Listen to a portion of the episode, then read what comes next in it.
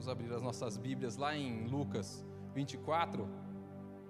Lucas 24. A gente vai ler dos versículos 13 até o versículo 35. São bastante versículos, mas nunca é demais ler a palavra de Deus. Lucas 24, dos versículos 13 até o 35. Antes da leitura, eu vou fazer uma oração. Senhor Deus, obrigado por essa noite, obrigado pelas nossas vidas e obrigado por este momento da Sua palavra. Te agradeço pela Sua voz, te agradeço pela sua, é, pelo Seu Espírito que habita em nós e nos constrange e nos convence do pecado. Em nome de Jesus que eu oro, amém. Então é Lucas 24, dos versículos 13 até o versículo 35. Lucas 24, do 13 até o 35. Esse texto aqui acredito que seja bem conhecido por causa das músicas que nós cantamos aqui, que é aquela música do caminho de Emaús, lá do Morada. Às vezes você não pode, pode não conhecer pela escritura, mas conhece pela música cantada, Emaús. Então a palavra de Deus diz assim: Naquele mesmo dia, dois deles estavam de caminho para uma aldeia chamada Emaús, distante de Jerusalém, setenta estádios. Iam conversando a respeito de todas as coisas sucedidas. Aconteceu que, enquanto conversavam e discutiam, o próprio Jesus se aproximou e ia com eles. Os seus olhos, porém, estavam como que impedidos de o reconhecer. Então lhes perguntou: Jesus, que é isso que vos preocupa? E de que ides tratando à medida que caminhas? E eles pararam entristecidos. Um, porém, chamado Cleopas, respondeu, dizendo: És o único, porventura, que, tendo estado em Jerusalém, ignora as ocorrências destes últimos dias? Ele perguntou: Quais? E explicaram o que aconteceu a Jesus, o Nazareno, que era varão profeta, poderoso em obras e palavras diante de Deus e de todo o povo e como os principais sacerdotes e as nossas autoridades entregaram para ser condenado à morte e o crucificaram. Ora, nós esperávamos que fosse ele quem havia de redimir a Israel. Mas depois de tudo isto, e já é, este é o terceiro dia desde que tais coisas sucederam. E verdade também que algumas mulheres que estavam conosco é, nos surpreenderam, tendo ido de madrugada ao túmulo e não achando o corpo de Jesus, voltaram dizendo ter, terem tido uma visão de anjos, os quais afirmaram que ele vive. De fato, alguns dos nossos foram ao sepulcro e verificaram a exatidão do que disseram as mulheres, mas não o viram. Então lhe disse Jesus: Honécios e tardos de coração para crer tudo o que os profetas disseram. Porventura, não convinha que o Cristo padecesse e entrasse na sua glória? E começando por Moisés, escorrendo por todos os profetas, expunha-lhes o que, o seu, que a seu respeito constava em todas as Escrituras. Quando se aproximaram da aldeia para onde iam, fez ele menção de passar adiante. Mas eles o constrangeram, dizendo: Fica conosco, porque é tarde e o dia já declina. E entrou para ficar com eles. E aconteceu que, quando estavam à mesa, tomando ele o pão, abençoou e, tendo partido, lhe deu. Então lhes abriram os olhos e reconheceram, mas ele desapareceu da presença deles. E disseram um ao outro: Porventura, não nos ardia o coração quando ele pelo caminho nos falava, quando nos expunha as Escrituras? E à mesma hora, levantando-se e voltando para Jerusalém, onde acharam reunidos os onze e os outros com eles, os quais diziam: o Senhor ressuscitou e já apareceu a Simão. Então os dois contaram o que lhes acontecera no caminho e, que, e como fora por eles reconhecido no partir do pão. Estava vendo aqui, fazendo uma pesquisa, cresceu muito o número de evangélicos no Brasil. Muitos, muitos mesmo, desde o ano 2000. Só que tem uma crescente, um número muito grande crescendo também, que é o número de desigrejados. Já ouviram esse termo? Muitas pessoas estão com medo agora nessa pandemia de aumentar ainda mais o número de desigrejados. Foi feita uma pesquisa pelo IBGE de 2000 até 2010 e vi a mesma pesquisa em 2018 que aumentou de 1 milhão a 10 para 10 milhões de desigrejados, aqueles que se dizem desigrejados no Brasil. Em 2018 esse número aumentou, mas eles não têm um dado específico de quantos desigrejados existem no Brasil. Mas aumentou com um dado alarmante. Desigrejados são aqueles que dizem ter rompido com a instituição, que não fazem mais parte da instituição. E eu fui ver o motivo de que, porque muitos romperam com a instituição, porque que muitos desigrejados falaram ou diziam porque romperam com a instituição. Os principais argumentos apresentados por eles eram que o, o rompimento com a, com, com a congregação era devido o estelionato em nome da fé, devido à corrupção, devido a líderes que eram extremamente é, mandões, líderes que eram extremamente pessoas que, que massacravam as ovelhas, ou por superficialidade na mensagem dos púlpitos. Eu até achei estranho eles falarem que tem superficialidade na mensagem da, da, do culto no, no, Brasil. Estranho, né? não tem isso. Né? Esses dias estava vendo uma pregação, um cara estava lendo um texto lá que eu já tinha visto umas 12 vezes e ele conseguiu achar uma coisa que eu nunca tinha visto no texto. Falei, caramba, como é que ele conseguiu fazer essa interpretação? Acho que ele foi lá no, nos porões da Bíblia para interpretar isso, porque não tinha nada a ver com a palavra. Muitas pessoas saem das igrejas porque também se sentem sufocadas. Elas rompem com a instituição. Por que, que elas rompem com a instituição? Porque elas estão esperando alguma coisa da instituição. Elas têm uma expectativa, criam uma expectativa com a instituição. E aqui, em Lucas 24, 13, a gente consegue perceber os primeiros desigrejados da história. Jesus ele morre e muitos se dispersam porque eles acreditavam num Messias que viria, que iria livrar aquele povo do castigo ou da escravidão ou do domínio de Roma. E Jesus não livra eles do domínio de Roma. Eles não, Jesus não livra eles do domínio político. A libertação que Jesus iria trazer era outra, mas eles criaram uma expectativa que não foi ou que não fora suprida. Eles criaram uma expectativa de um Messias, de um Jesus que viria para livrá-los da, das armadilhas de Roma, para livrá-los de alguma, é, algum peso político, mas não entenderam que a libertação que Jesus traria era outra. Por que, que eles não entenderam? Porque eles viam a palavra, a mensagem de Deus, até ouviam, segundo alguns fariseus, alguns líderes e, e, e chefes ali das sinagogas, que é, Jesus ele viria com, é, o Messias viria com a sua glória, mas eles esqueceram de ver lá em, em Isaías 53 que o servo seria um servo sofredor, aquele que morreria, aquele que sofreria, aqui a libertação teria um peso muito alto.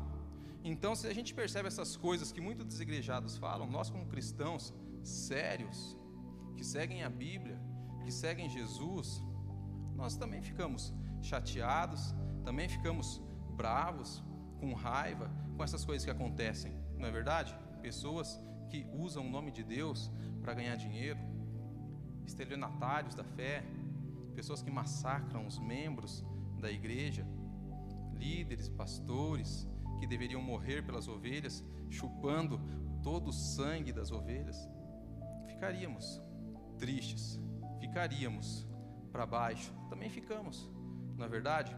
Tem alguns que apenas romperam com a instituição por não concordar com a instituição. Aí são alguns, mas a grande maioria saem porque eles chegaram num limite que não aguentavam mais. Alguns que já até conversei falaram: ah, mas eu tenho que romper com a instituição, porque a igreja somos nós, eu não gosto de instituição. Então eu faço uma reunião na minha casa e chamo meus amigos e ali eu faço a reunião. Mas só que daí você começa a fazer a sua reunião na sua casa, você precisa de um local, não é verdade? Você fazer reunião, você precisa de um local. Você vai precisar de pessoas. Você vai precisar de alguém que fala. Você vai precisar de um horário. Vai começar a crescer. Você vai precisar de alguém para cuidar das crianças. O que está acontecendo? Virando uma instituição. Está institucionalizando. Não é verdade? Está institucionalizando. O problema não é a instituição. O problema dessas pessoas que falavam que estão rompendo com a igreja, a gente tem que perguntar: com qual igreja? é com a igreja de Cristo? Porque a gente percebe aqui nesse texto, os discípulos estavam esperando uma coisa e recebem outra. Porque os discípulos aqui estavam esperando, eles estavam é, totalmente é, alienados à cultura da época, esperando esse Messias que o livraria da escravidão de Roma, que livraria da opressão de Roma. Era esse Messias que ele esperava. Muitas pessoas vêm para a igreja olham para a igreja é, com uma expectativa. E às vezes a expectativa dela é suprimida, essa expectativa dela é, é, é, é, é quebrada, às vezes ela se decepciona. Mas isso é normal, nos decepcionarmos com pessoas. Isso é normal. A única promessa que eu posso pra fazer, fazer para vocês é que um dia vocês irão se decepcionar comigo, porque eu sou humano. Não é verdade? Um dia eu irei errar com vocês. Um dia eu vou passar e não vou cumprimentar porque eu vou estar com a cabeça longe. Um dia eu vou falar alguma coisa que vocês não vão gostar. Da mesma forma, vocês com seus amigos, com os nossos amigos, isso é uma verdade. Um dia nós iremos decepcionar alguém. Essas pessoas, esses homens, ficaram decepcionados. E quando Jesus aparece no caminho para eles, quando Jesus começa a caminhar com eles, Jesus pergunta: por que, vocês estão conversando? O que, vocês estão comentando? Porque Jesus ele acabara de ressuscitar. Esses homens aqui são os primeiros a quem Jesus aparece aqui em Emaús. E uma coisa interessante de se pensar, acho que acabou a bateria, não? Acabou a música, né? É por causa do retorno aqui. Uma coisa interessante de se pensar é que Emaús foi o único lugar onde Jesus apareceu que não é na Galileia gostaria de pedir um favor para alguém. Alguém pode trazer uma água para mim, que eu estou com a boca seca, se não for um problema, obrigado. É, Jesus ele aparece, é o único lugar que Jesus aparece que não é em Jerusalém, na Galileia, é em Emaús. Fica 70 estádios de Jerusalém. 70 estádios dá mais ou menos, um estádio é 185 metros, então 70 estádios vai dar mais ou menos 12.950 metros, é isso? Quase 12 mil quilômetros, correto?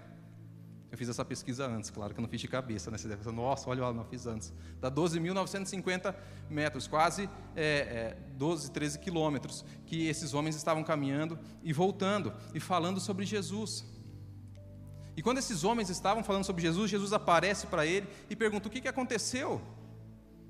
E eles falam entristecidos: por acaso você é o único que não sabe o que aconteceu? Sabe aquela pessoa que manda uma informação no, no, grupo de WhatsApp ou faz uma pergunta depois que o assunto acabou e a gente manda aquela figurinha do Rubinho.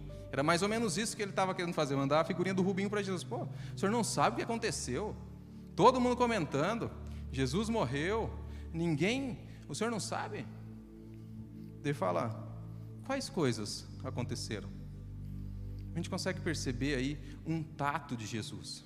Ele sabe de tudo o que aconteceu, mas ele queria ouvir as amarguras as decepções e as coisas que estavam no coração desses homens. Por isso que ele perguntam quais coisas. E muitas vezes nós temos que ser assim também, ouvintes. Procurar essas pessoas que estão distante da igreja e perguntar quais as coisas que te, te afligiram. Mas você não sabe quais as coisas. Ele queria que esses homens abrissem os seus corações, porque Jesus sabia o que estava acontecendo na vida deles. E muitas vezes nós também precisamos procurar essas pessoas para que elas abram os seus corações, para que elas falem o que elas estão sentindo, para que elas falem as suas decepções, porque esses homens estavam extremamente decepcionados e frustrados. Essa é a primeira comunidade de desigrejados. E Jesus pergunta: quais coisas e eles explicaram, e a gente consegue perceber na explicação deles aqui no versículo 19, que eles eram homens apaixonados por Jesus, homens que criam em Jesus. E eles explicaram o que aconteceu a Jesus, o Nazareno, que era varão, profeta, poderoso em obras e palavras diante de Deus e de todo o povo. Daí ele fala aqui: e como todos os principais sacerdotes e nossas autoridades entregaram para ser condenado à morte, crucificaram. É verdade. Jesus era um profeta, era um varão, é um homem de honra, de respeito, de moral, mas ele não era só isso. Eles não entenderam completamente quem era Jesus, porque ainda na cabeça deles, na mente deles, na vida deles, estava as respostas ou estava a expectativa que os religiosos traziam, que era o Messias que salvaria eles de Roma. E muitas vezes as pessoas criam esse tipo de expectativa e não conhecem a Cristo, essas pessoas que estão fora da igreja de na igreja local, da igreja visível, que dentro da teologia, do campo da teologia, existe algo chamado igreja visível e igreja invisível. A igreja visível é essa igreja aqui, a igreja na terra, a igreja local, e a igreja invisível é a igreja de Cristo, onde todos os cristãos congregam. Então, aqui na Presbiteriana, na Batista, na Assembleia, na Metodista, essa é a igreja invisível de Deus, a igreja dos salvos. A igreja visível é essa que nós estamos frequentando. Então, eles não estavam entendendo quem era esse Jesus. Jesus era tudo aquilo, mas ele não era só isso. Jesus não era apenas esse varão, não era apenas um profeta, não era apenas uma pessoa é, legal. Ele era o Salvador da vida deles. Ele é o Salvador das nossas vidas. E quando eles começam a falar isso, eles falam assim: olha, quem nos entregou, quem entregou Jesus, não foi Roma, Roma matou, mas foram os religiosos da época, foram os fariseus que entregaram Jesus. Eles sabiam disso, eles sabiam de toda a história. Foram os fariseus que entregaram, foram os religiosos que entregaram, foram os religiosos que mandaram Jesus para a cruz quando nós formos conversarmos e buscarmos esses desigrejados, que é papel nosso também, porque Jesus ele faz isso, porque quando ele morre, ele vai atrás dessas pessoas que estão é, indo embora, ele vai atrás desses homens, ele vai atrás de Pedro, ele vai atrás dos discípulos que estão saindo da igreja de Cristo e ele vai atrás. Às vezes nós podemos não concordar, mas é o que o nosso mestre faz, é o que o nosso mestre nos manda e nos chama a fazer. Nós temos que buscar aqueles que não conhecem a Cristo, mas também temos que buscar aqueles que saíram do caminho, ou que estão no caminho meio é, tortuosos. Nós temos que estar caminhando no caminho, ajeitando essas pessoas para voltar para o caminho, caminhar para o caminho. Nós não podemos dizer quem não está no caminho de Cristo, quem não está na igreja de Cristo, porque esses homens eram homens da igreja invisível de Cristo, eram homens da igreja de Cristo, mas estavam fora do padrão, estavam fora da busca, estavam fora da onde Jesus mandou eles estar. E nós temos que estar atrás dessas pessoas também. Se hoje você tem alguém que, que você sabe que não está na igreja, mas que é um cristão, conhece o coração dele, vai atrás dessa pessoa. Nós não somos melhores, nós não podemos dizer quem está no caminho, quem pode estar, quem não deve estar. Nós temos que ir atrás também. Jesus ele vai atrás desses homens. E eram homens comuns. Como eu falei, ele apareceu fora da Galileia e fora de Jerusalém para esses homens. Não eram os apóstolos de Jesus. Nós vemos Jesus aparecendo para os apóstolos, mas ele aparece para homens comuns. Fala, voltem. Ele vai para Pedro e fala: Pedro, volta. Nós somos chamados para ir atrás dessas pessoas também. Ou para pessoas que saíram de igrejas que estão machucadas, que estão arrebentadas, que passaram do limite. Às vezes nós colocamos um selo como desigrejados ou desviados. Mas apenas ela está, essas pessoas às vezes, às vezes estão apenas buscando um fôlego ainda. Estão apenas buscando, tentando buscar a Cristo ainda. E nós temos que ir atrás dessas pessoas, mesmo no caminho. Mostrar a Cristo. Quem aqui nunca pensou em algum momento desistir, ou largar, ou sair? O próprio Jesus, quando ele está pregando e falando e falando coisas duras, as pessoas começam a largar, a sair. E Jesus pergunta para os apóstolos e fala assim: E vocês? Não vão sair também? E Pedro responde: Para onde iremos, Senhor? Se só o Senhor tem palavras de vida eterna. O que, que Pedro está querendo dizer? Senhor, a gente também quer sair, mas não tem para onde ir, só tem você, só tem o Senhor. É só o Senhor que tem as palavras de vida eterna. Se fosse por nós, nós íamos também, mas não tem para onde ir, não tem para onde correr. É só com o Senhor. É só com o Senhor.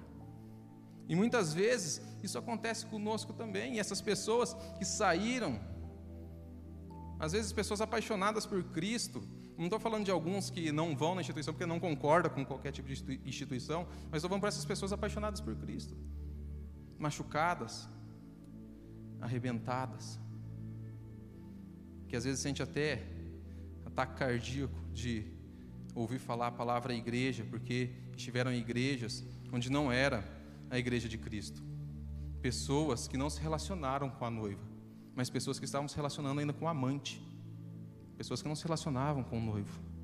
Pessoas que se relacionaram com o amante. Eu vim de uma igreja onde eu também era massacrado, em um momento da minha vida eu também fui desigrejado. Mas eu não aguentava mais. A opressão, a pressão, não era o que Cristo me prometia, que é: eu tirarei os seus fardos, eu te aliviarei. Muitas vezes a gente mesmo coloca fardos em nós, mas era uma igreja onde não era igreja pautada na palavra. E muitas vezes a gente tem que reconhecer e ver isso também. Pessoas que se não se relacionaram com o noivo ainda, não tiveram contato com o noivo ainda, ou com a noiva, se relacionaram com a amante. E nós temos que apresentar essa igreja, claro que existem várias, mas apresentar uma igreja onde tem a palavra de Deus, porque Cristo ele começa a pregar o evangelho para esses homens aqui, depois que eles começam a explicar. E ele fala assim: ora, nós esperássemos que fosse ele quem havia de redimir Israel. Eles estavam com um pensamento ainda, como eu disse, da cultura. E continuando aqui, ele disse: esse terceiro dia, era, é, essas tais coisas sucederam. E eles não, não viram Jesus voltando, não viram Jesus vindo. Jesus prometeu voltar ao terceiro dia e nada disso aconteceu, eles saíram frustrados. E depois ele continua dizendo, é, e não ele fala, em verdade também que algumas mulheres das que conosco estavam, nos surpreendendo tendo ido de madrugada ao túmulo. E mesmo assim eles não acreditaram. Isso é uma coisa interessante e linda que conseguimos perceber, é que Jesus ele traz dignidade e voz para pessoas que não tinham dignidade e nem voz naquele momento. As primeiras pessoas que viram Jesus ressurreto, as primeiras pessoas que viram Jesus fora do túmulo, foram mulheres. E mulheres naquela época não tinham voz. Mulheres daquela época entravam na sinagoga e não podiam falar. E Jesus ele traz dignidade e voz para essas mulheres, para essas pessoas. Jesus ele está com a samaritana e as pessoas se escandalizam e falam: "Olha, Jesus conversando com uma mulher, com uma samaritana ainda, uma desigrejada. Olha, a mulher adúltera, Jesus vai e intercede por ela. Jesus dá lugar para a mulher e voz para essas pessoas, para essas mulheres que na época eram marginalizadas e discriminadas, ele dá voz para ela. Muitas vezes a gente ouve, eu ouço besteira dizendo que a Bíblia ela é machista, porque elas não conheceram Jesus. Porque Jesus dá voz, dá dignidade. Primeira pessoa que viu Jesus ressurreto foi uma mulher. E quem foi falar foi essa própria mulher. Vocês sabiam, né, que para ser apóstolo de Cristo teria que ter visto Jesus é, morto, é, ressurreto, ter visto Jesus batizado. Esse era o papel do apóstolo. O que, que Jesus ele faz? Naquele momento ele morre, é batizado, é ressurreto, aparece para uma mulher e fala para ela dizer: Posso aqui às vezes estar dizendo até uma heresia, algumas pessoas me matarem, mas ele está dando um papel de apostoliza ali para aquela mulher. Ela que levou Jesus e falou sobre Jesus morto, é, ressurreto. É, foi ela quem falou. Jesus dá voz, Jesus dá lugar. Não importa se a sociedade não dá lugar, Jesus dá lugar. E Jesus nos manda fazer a mesma coisa. Indiferente se a política da época era contrária a isso, indiferente se a sociedade da época era contrária a isso, nós vivemos uma contracultura. Nós não vivemos a cultura do mundo, nós vivemos a cultura do reino. E é diferente a cultura do reino. Às vezes nós tentamos fazer coisas e mudanças, né, e às vezes passeatas, e não mudamos nós mesmos, não mudamos nós mesmos primeiro. Às vezes fazemos luta contra a corrupção e não mudamos a corrupção do nosso coração. Nós percebemos Jesus acolhendo aqueles que se sentiam e sabiam que eram pecadores e que estavam fora dos caminhos de Cristo. Jesus ele busca essas pessoas. Jesus ele busca esses desigrejados aqui. ele busca. Tanto que eles falam assim: olha, elas voltaram dizendo, tendo uma visão de anjos, quais afirmaram que ele vive, mas o senhor sabe que a gente não dá muita voz para a mulher aqui, né? E Jesus começa a pregar o evangelho para eles. É, isso é algo interessante. Olha, de fato, alguns dos nossos foram ao sepulcro e verificaram tal. Depois ele disse: Então Jesus disse: honestos e tardos de coração para crer, é, para crer tudo o que os profetas disseram. Porventura não convinha que o Cristo padecesse e entrasse na sua glória, e começando por Moisés, escorrendo por todos os profetas, expunha-lhes o que a seu respeito constava em todas as escrituras. Jesus, ele começa a fazer ali, ele começa a pregar o evangelho, ele faz um estudo, antes os, os discípulos fazem um estudo bíblico com Jesus, ah, Jesus é um profeta e tal, tal. Jesus ele vai e faz um estudo sistemático, desde os profetas, desde Moisés, eles apresentam tudo é por Cristo. Jesus ele se apresenta, ele prega o evangelho. E é uma coisa que eu quero dizer para vocês, para nós, quando nós formos chamar alguém para Cristo, precisamos apresentar o evangelho. Mas você pode falar assim: ah, Alan, eu não estou pronto ainda. O que é estar pronto para você?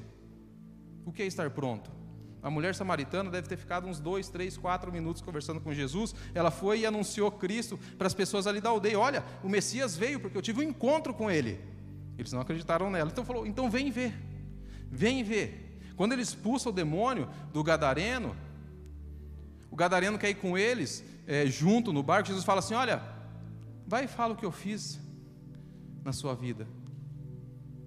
Sabe quando você está pronto para pregar o Evangelho? Quando você tem um encontro com Jesus. Não importa quanto tempo de igreja você tem. Não importa quanto tempo ou qual a sua idade. Se você teve um encontro com Jesus, você está pronto. Fala o que Jesus fez na sua vida. Fala o que Jesus fez na vida daqueles que você ama. Você já está pronto. Às vezes nós damos desculpas dizendo que não estamos prontos. Às vezes nós ficamos cegos, como esses homens aqui, eles não estavam cegos de olho, mas estavam cegos de mente, porque Jesus estava do lado deles, eles não queriam ver. Sabe quando você está pronto para apresentar o Evangelho, apresentar a Cristo? Quando você tem um encontro com Ele. Jesus nos ensina que Jesus ele poderia chamar aquele povo lá para a igreja, podia falar assim: olha, vocês não voltarem, eu mato vocês, porque Ele é Jesus. Né? Ele poderia ameaçá-los ali, ele não ameaça, ele apresenta o Evangelho. Quando formos convidar alguém a falar de Cristo, apresente o Evangelho. E apresentar o Evangelho também é apresentar o que Jesus fez na sua vida, o encontro que você teve com Ele. Acredito que todos aqui teve um encontro com Ele em algum momento. E Ele está caminhando conosco. Às vezes nós podemos não estar vendo, mas Ele está caminhando conosco mesmo em meio às aflições, mesmo em meio às adversidades. Se a gente for ver o texto onde tem a tempestade e Pedro está é, na tempestade e Jesus fala assim: é, Não sou um fantasma, sou eu. Então Pedro fala assim: Então me faça ir até ti. E ele vai, não é por arrogância, não é porque ele era mais corajoso do que os outros, é porque Jesus era o único lugar que ele estaria seguro. Naquele barco ele não estaria seguro. E ele começa a caminhar até Jesus, e quando ele começa a voltar, a tempestade não acaba. Ele começa a caminhar com Cristo na tempestade também.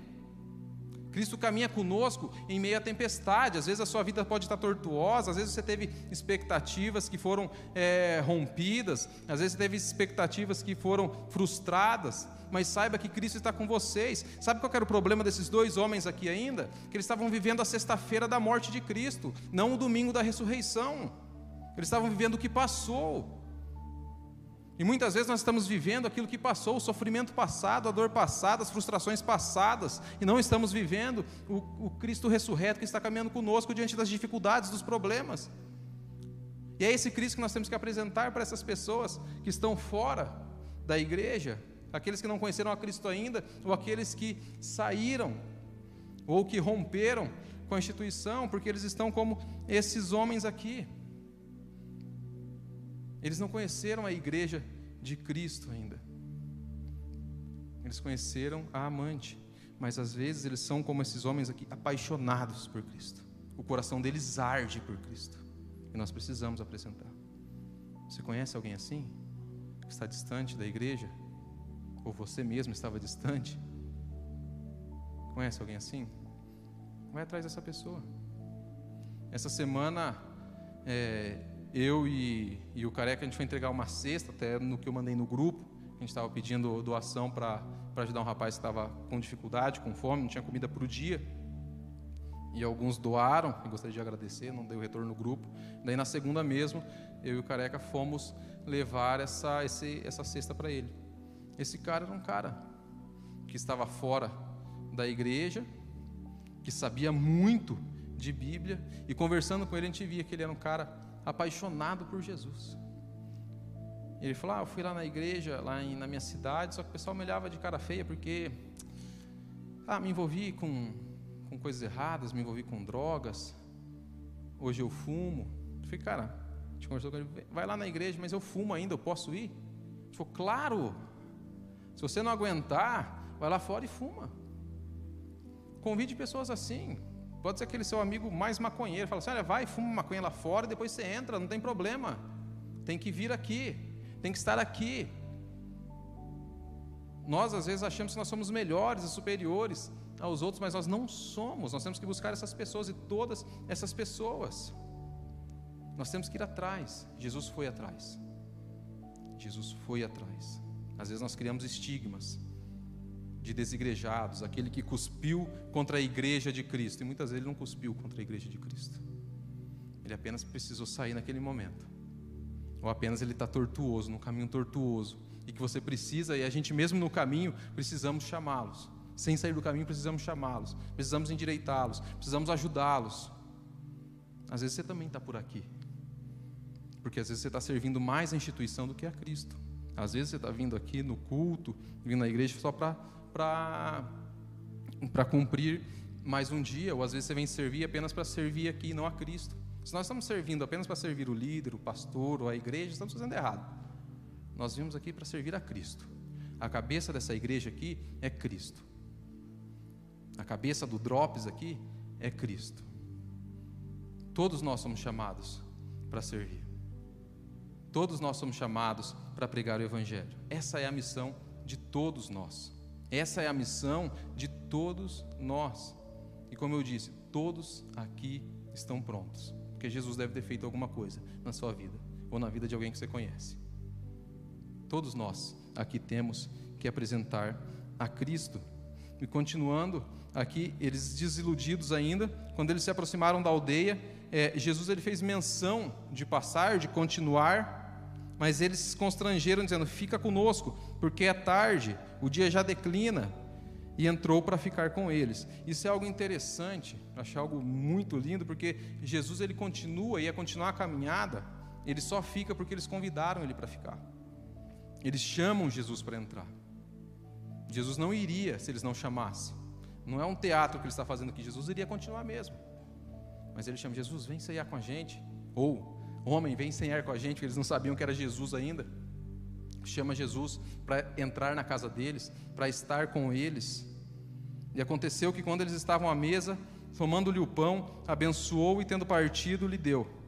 Então ali abriu os olhos. Vocês perceberam o momento que abriu os olhos deles? E aconteceu que quando estavam à mesa, tomando ele o pão, abençoou e tendo partido, lhes deu, então lhe abriu os olhos. Os olhos deles abriram no partir do pão. Os olhos deles se abriram quando eles estavam em comunhão com Cristo. A comunhão com Cristo faz abrir os nossos olhos, faz nós vermos a quem nós estamos servindo. Ali naquele momento eles tiveram um encontro com o Evangelho verdadeiro e eles entenderam quem era Cristo. Muitas pessoas ainda não tiveram o encontro com o evangelho verdadeiro. E quando nós olhamos para essas pessoas desigrejadas, que saíram de algumas instituições que massacravam eles, como está escrito ali naquela pesquisa do início, nós não podemos orar para que essas pessoas voltem para essas igrejas. Nós temos que é, realocá-las e mandarem para igrejas bíblicas, porque é a mesma coisa de você mandar uma mulher abusada voltar para o seu abusador. Ela não está mais aguentando ali. Ela quer buscar a Cristo, ela ama a Cristo. E muitas pessoas falam assim: ah, a igreja, a igreja me maltratou. Qual igreja? Qual igreja? Jesus ele pergunta assim: quais os problemas que você tem? Quando nós temos um encontro com a igreja de Cristo, nós olhamos para a igreja de Cristo, a instituição se torna apenas instituição, porque instituição é coisa feita por homens. Aqui vocês irão um dia se frustrar.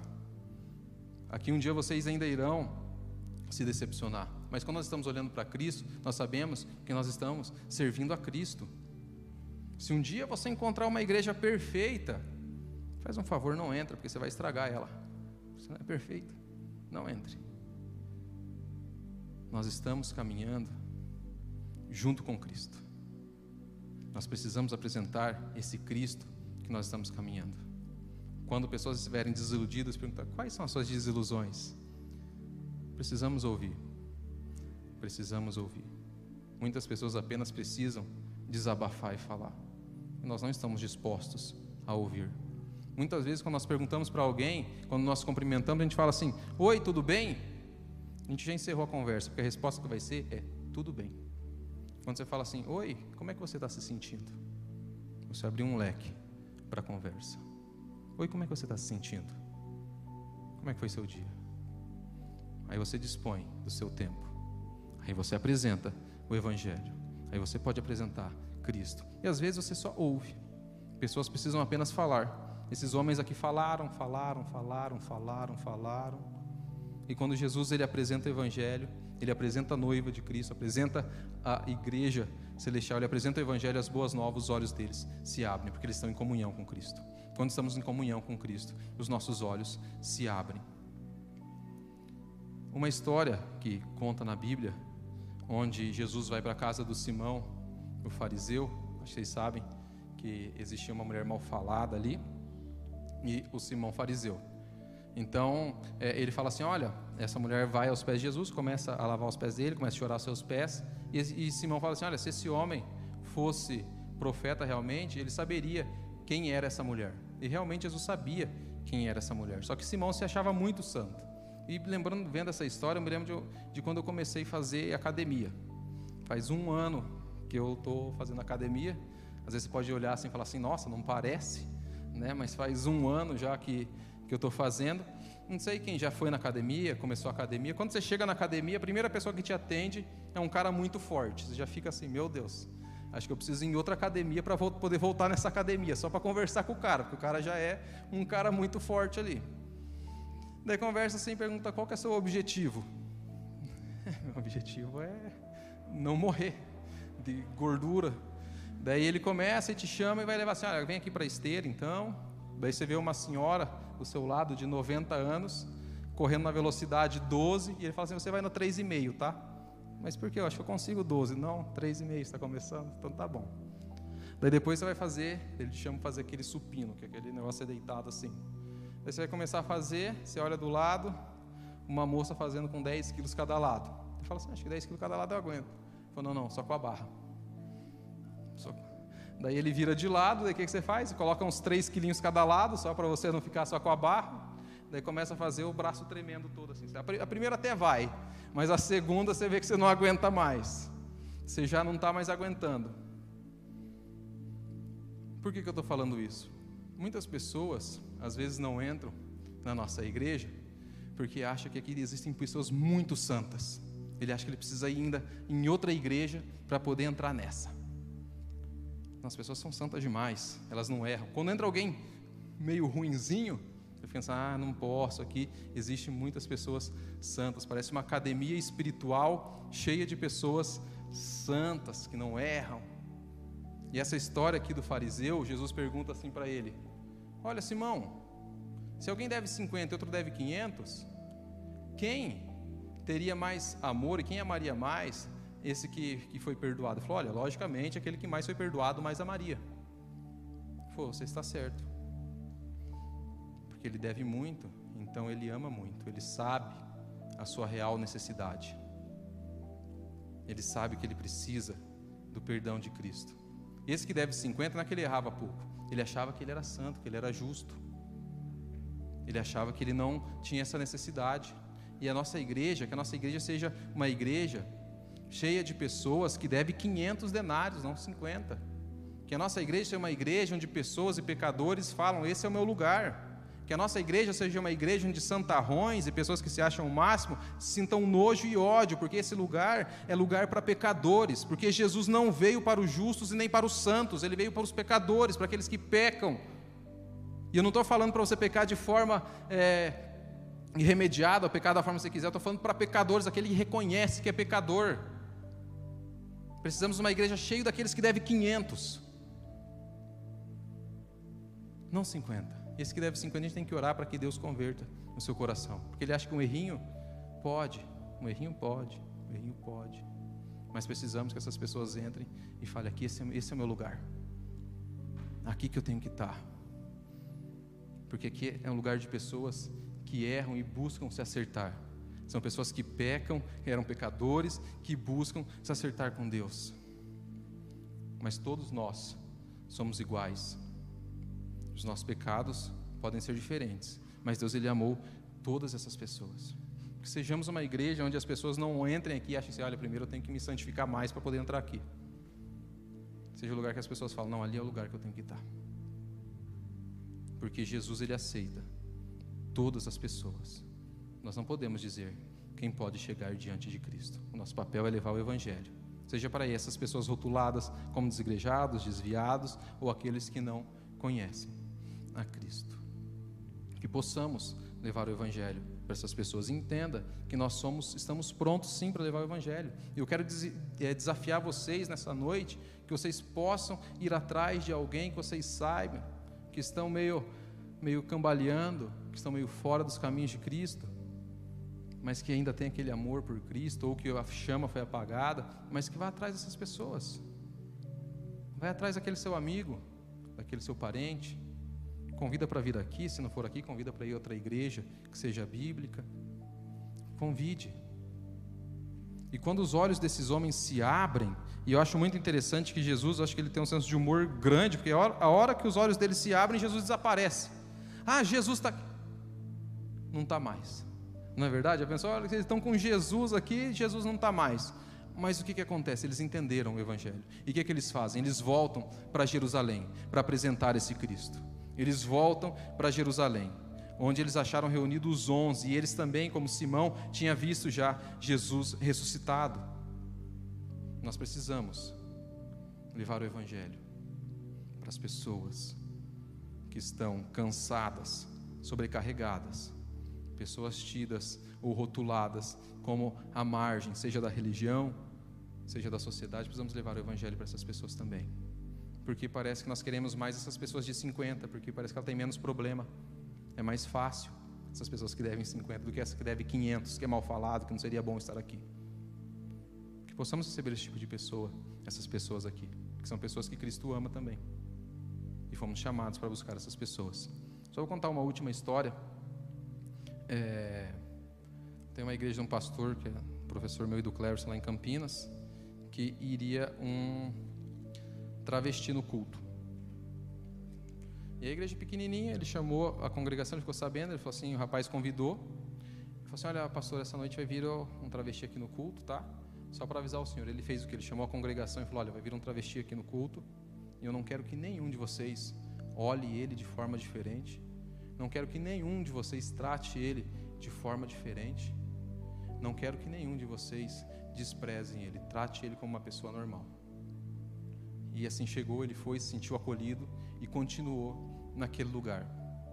Ele ficou um mês, dois meses, estava começando a mudar e infelizmente o cafetão dele deu uma surra nele porque ele estava mudando de vida e ele teve que fugir. Por que, que eu digo isso? Porque nós estamos, temos que estar dispostos a receber todo tipo de pessoa e muitas vezes, como esse fariseu que deve 50, a gente acha que a pessoa entra na igreja e em menos de um mês ele tem que deixar de ser travesti em menos de um mês ele tem que deixar de fumar. Em menos de um mês ele tem que ter um estereótipo de crente. Qual é o estereótipo de crente? Aquele que tem um coração aberto a Cristo. A mudança virá. Não pode, pode demorar um ano, pode demorar seis meses, mas temos que estar abertos para receber esse tipo de pessoas. Quando eu digo esse tipo de pessoas, é todos os tipos de pessoas. Temos que ter esse coração aberto, porque Cristo, Ele morreu por todos. O seu pecado não é diferente do pecado do outro. Ele morreu por mim e por você. O Messias teve que vir, teve que sofrer, teve que morrer para que eu e você tivesse acesso a Ele, para que os nossos olhos fossem abertos à cruz de Cristo. Que não olhemos para a religião, para a instituição. Nós temos que agradecer a Deus pela igreja onde nós estamos, a igreja visível de Deus, e trazer pessoas para conhecer a igreja invisível de Deus, para que elas possam conhecer a Cristo. Que Cristo seja o reflexo das nossas vidas. Que Cristo seja o reflexo das nossas vidas. Como o apóstolo Paulo dizia: Sejam meus imitadores, como eu sou de Cristo. Mas sejam meus imitadores só naquilo que eu imito a Cristo. O apóstolo Paulo também decepcionou pessoas. Ele não era o mais santo de todos. Ele fala: Sejam meus imitadores, como eu sou de Cristo. Mas aquilo que eu não fizer como Cristo, não me imite. Pode até me repreender, pode até me exortar, pode até me ajudar. Mas nós temos que saber a hora de repreender e a hora de exortar pessoas que estão sobrecarregadas, pessoas que estão acima, pessoas que já estão caídas, como esses desigrejados. É a mesma coisa você bater em cachorro morto.